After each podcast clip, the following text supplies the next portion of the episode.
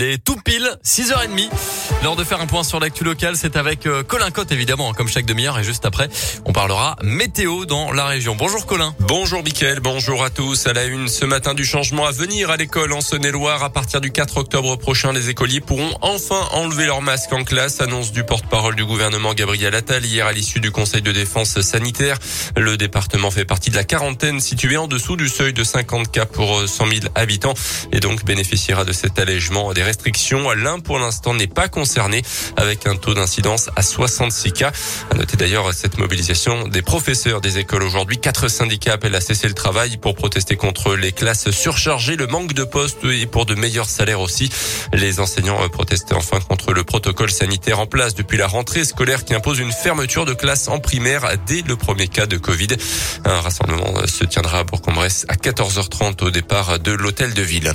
À retenir également dans l'actualité cet accident entre un car scolaire et une voiture hier après-midi à Replonge. Le car a marqué l'arrêt un feu tricolore pour des travaux sur la chaussée lorsqu'il a été percuté par l'arrière par une automobiliste légèrement blessée dans le choc. Les 16 élèves et le conducteur de car en revanche sont indemnes.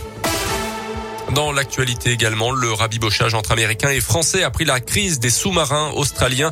Les deux présidents américains et français se sont parlé. Hier, l'ambassadeur français sera d'ailleurs de retour la semaine prochaine aux États-Unis. Et une rencontre en Europe est prévue fin octobre entre Emmanuel Macron et Joe Biden. Pour rappel, l'Australie avait donné son accord pour un contrat de 52 milliards d'euros pour des sous-marins français il y a quelques mois avant de se tourner à la dernière minute sur du matériel américain.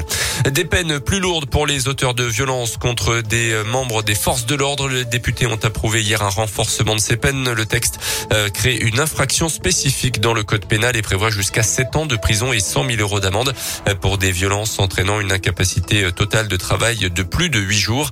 Une peine qui peut d'ailleurs être alourdie en cas de circonstances aggravantes.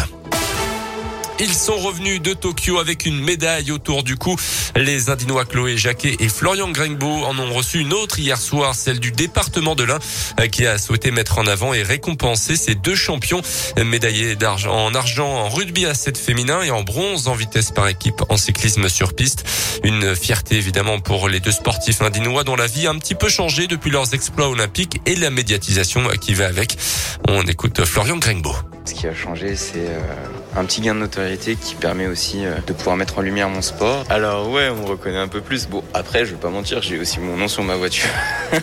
Parce que j'avais fait un covering avec, euh, avec mes sponsors. Et c'est surtout aussi envers les jeunes qui me regardent parfois avec des yeux qui brillent par rapport à la médaille. Donc je suis content qu'aujourd'hui, j'ai eu un peu plus de notoriété pour aussi pouvoir transmettre et aussi montrer aux petits qu'on bah, peut aller de l'avant et qu'il n'y a pas de souci, il faut juste croire en sa rêve. Les prochaine étape pour Florian Grengbo, les championnats du monde de cyclisme sur piste qui se tiendront du 20 au 24 octobre prochain à Roubaix. La Ligue 1 de foot avec la septième journée hier, victoire de Lyon face à 3 à domicile sur le score de 3 buts 1. Très lourde défaite pour le Clermont Foot 6-0 contre le Stade Rennais, défaite de Saint-Etienne également sur le terrain de Monaco. 3 buts 1, noté aussi en Pro D2 de rugby, le déplacement ce soir d'Oyonnax chez la Lanterne Rouge Vannes. Ça sera à partir de 20h45. L'US Bressan jouera demain contre Carcassonne. Merci beaucoup Colin. Le prochain scoop info, c'est dans